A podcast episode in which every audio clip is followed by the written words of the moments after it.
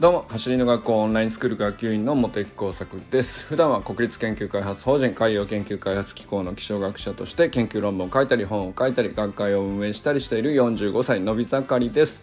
今日はやり方も続け方も才能じゃないという行動科学ということについて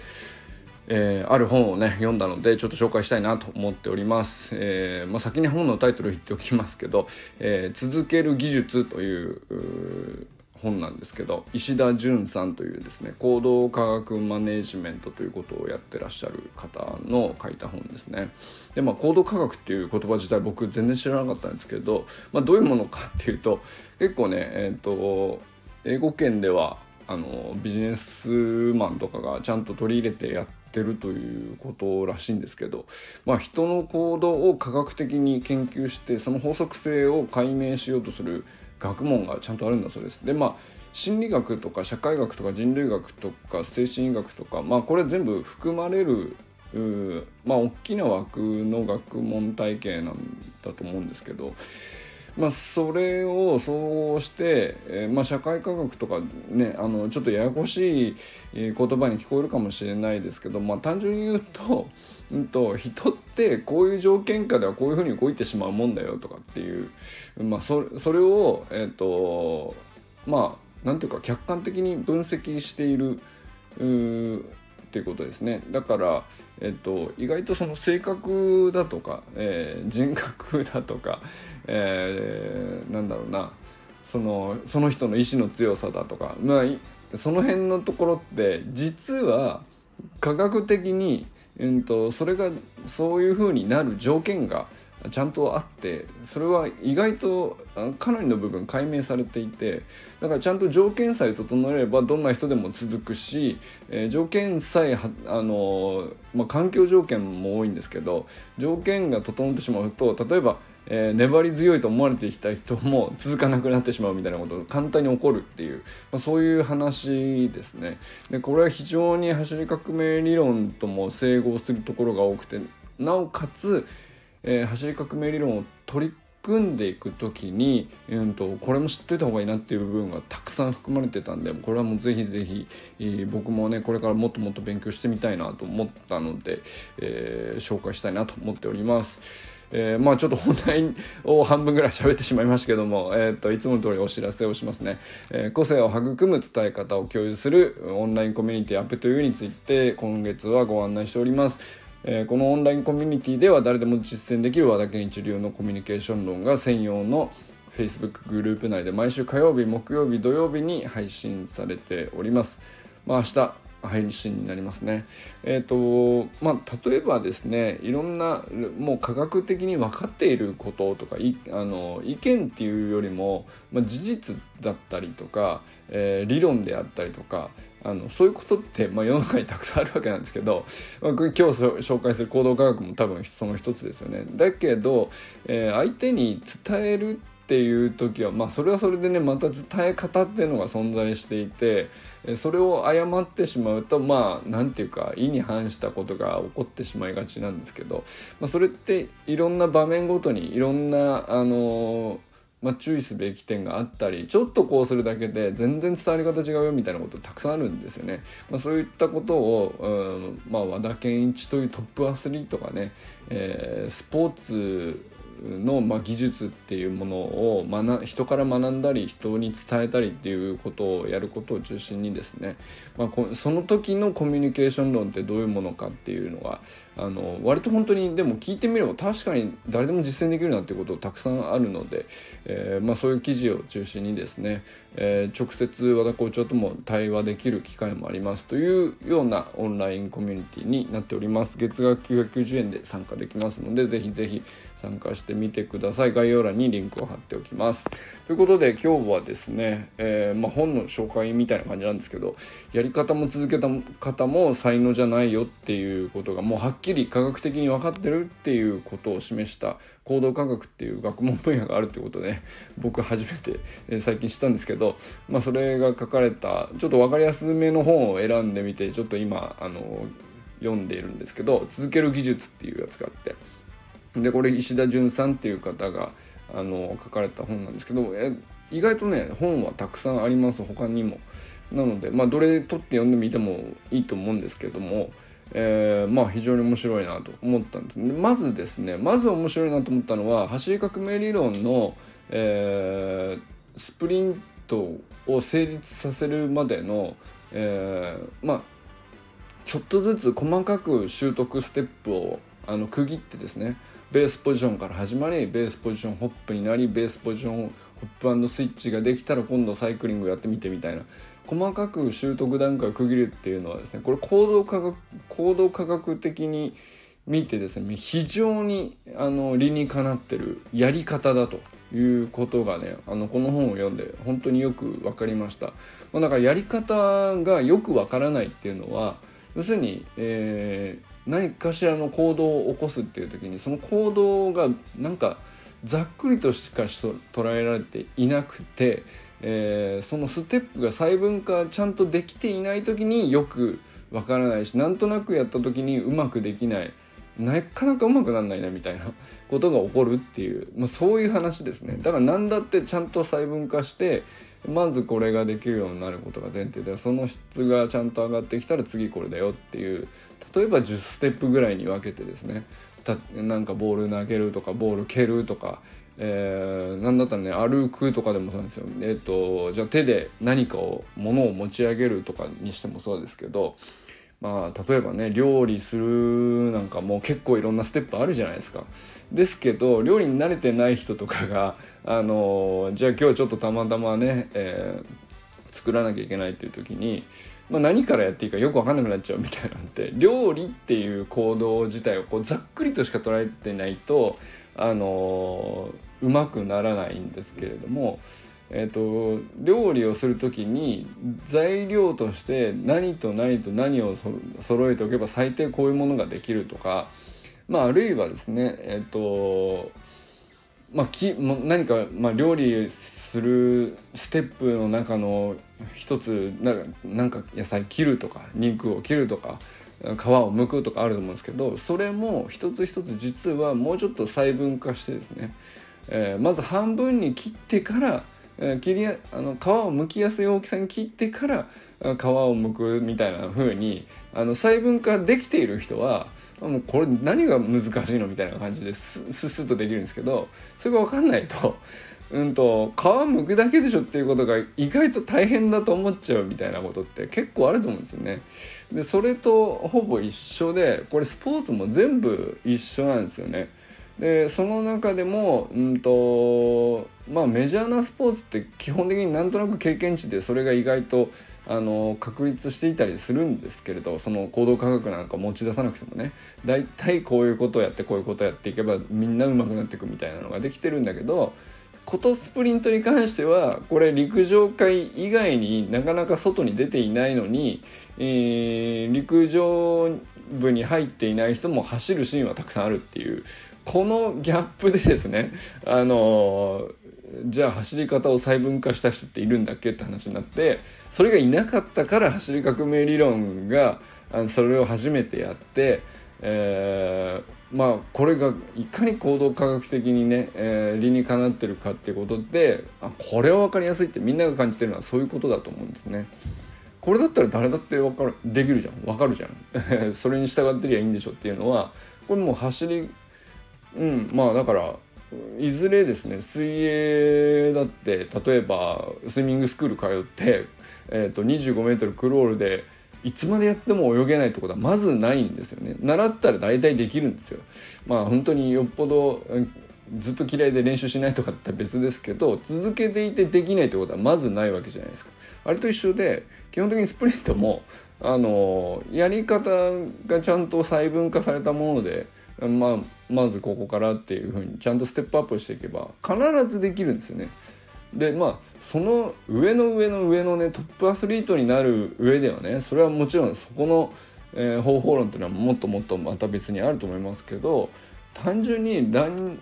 長距離を走るためのランニングテクニックではなくてちゃんと短距離 50m なり 100m でえー、最大の速度自分の持ってる本当のポテンシャルをきちんと引き出すっていうことをやるための、うん、技術ですね。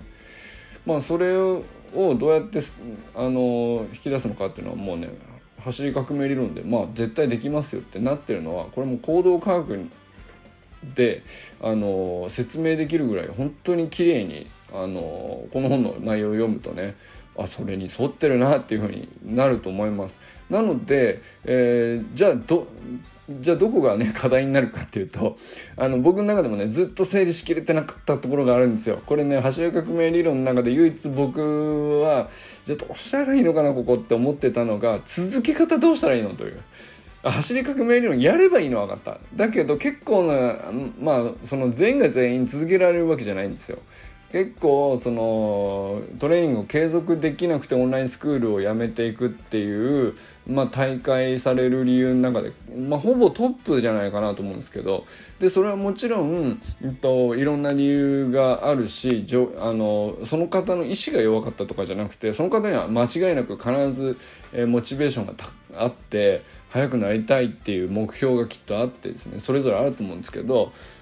だけど、えーと、トレーニングを続けることができない。あるいはうんとまあ効果が感じられなかったっていうのも結局うんたまにありますけどそういう感想で大会されるっていうのは。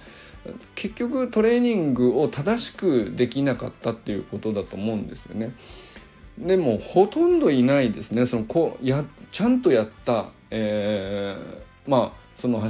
橋の学オンラインスクールの、えー、プログラムに沿って週間メニューをきちんとやって、えー、動画投稿してみんなからコメントもらいながら成果が出なかった効果を実感できなかったっていう人はもう見たことないんで、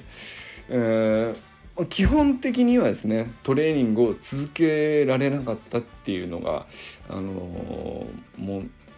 一番課題だったと思うんですね。でそこはどうやってフォローしたらいいのか僕の中でまだよく分かっていなかったんですけどこれ行動科学っていう、うん、この本の中でですね非常に明確に示されていました。でこれはですね例えばスプリントテクニックを習得するっていうために当然トレーニングの継続必須なんです。で、えー、続け方を知っておく必要があると思うんですよね。で走り革命理論を行動科学的に取り組みやすいやり方っていうことで選択したことはねもう僕らみんな今現時点でクリアしてるわけですよ。でその上で続け方を行動科学的に行えたらもうね勝ったようなもんなんですね。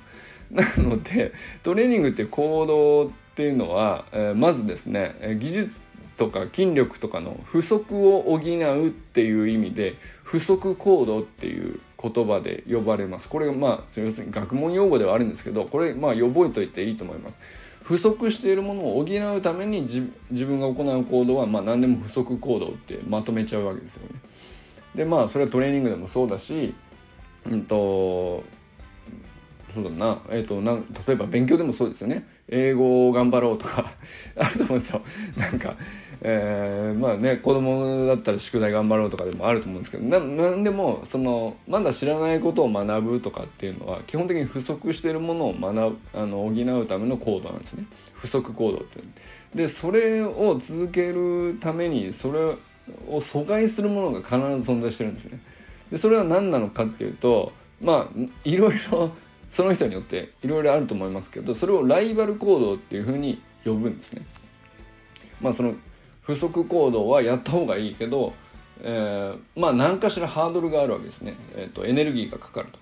でそれをその継続を、うんまあ、やる気はあるんだけど阻害するものが存在してて、えー、それをちょっと探してみてほしいんですね。それがライバル行動ってやつなんです。でライバル行動っていうのはもう人によって様々だと思うんですけどまあ、人によっては テレビついつい見すぎちゃうとかっていう、まあ、YouTube ついつい見すぎちゃう SNS ついつい見すぎちゃうとかって、まあ、あのあるあるかなと思うんですけどあとは、まあ、お酒をついついの飲みすぎちゃうとかもそうだろうしあのねおおしゃべりの時間がついつい長くなっちゃうとかまあ何でもいいんですけどそのあとはお仕事に時間がかかってしまっていてなかなか時間が取れないとかもこれはお仕事自体は必要なことかもしれないけれどそれもライバル行動に入ってくると思いますね。じゃあどこで切り上げるのかっていうのでトレーニング時間を確保するっていう話になるはずなんで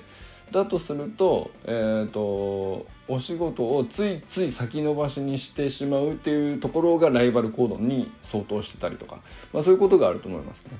でそうすると,、うんと、あこいつがライバルなのかっていうふうに認識できればそのあこれに負けないように不足行動をやりやすくしライバル行動の方をやあのやりにくくしていけばいいわけですよそうすると続きやすいわけですねトレーニングが。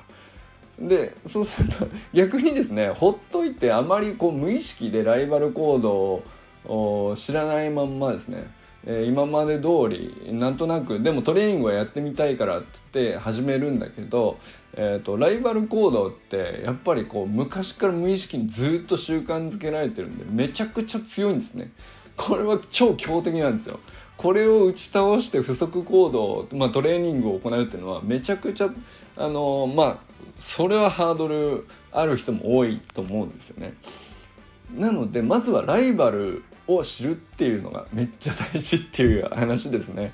だからそれを把握できたら大体ねもうほとんどクリアできたも同然かもしれないです。なぜかっていうと,、えーと、トレーニングオンラインスクールに入ってねトレーニングしたいってもう思った時点で相当モチベーションが高いからそこは疑わなくても僕はいいんじゃないかなと思っていてだけどそれでもライバルを知らないと負ける可能性がある。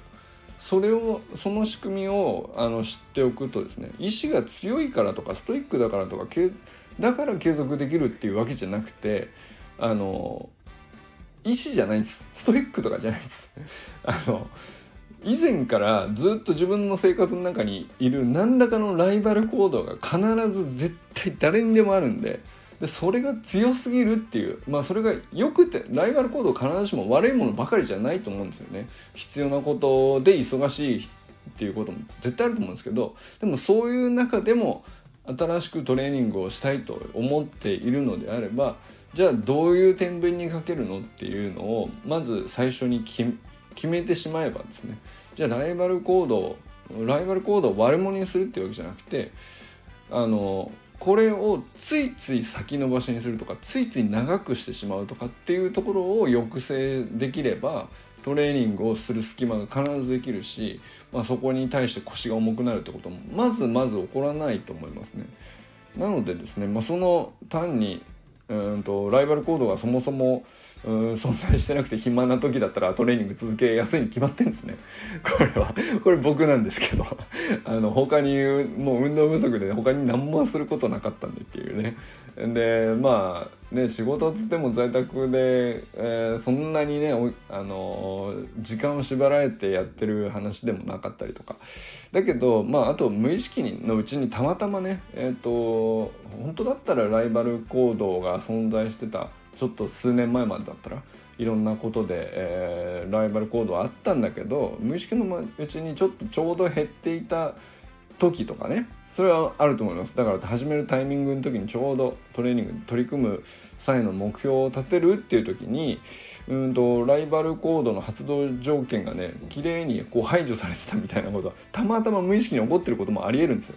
でそういう場合はね続きますよ多分。だけどまあそうじゃなくてあの必ずしもそういう人ばっかりじゃないですよね。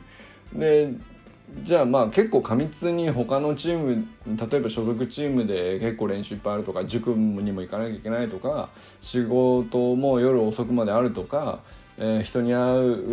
う仕事なんでなかなかこう決まった時間にできないとかそれいろいろあると思いますけどじゃあまあそういう時にライバル行動ってないとないと何なのっていうのを把握した上で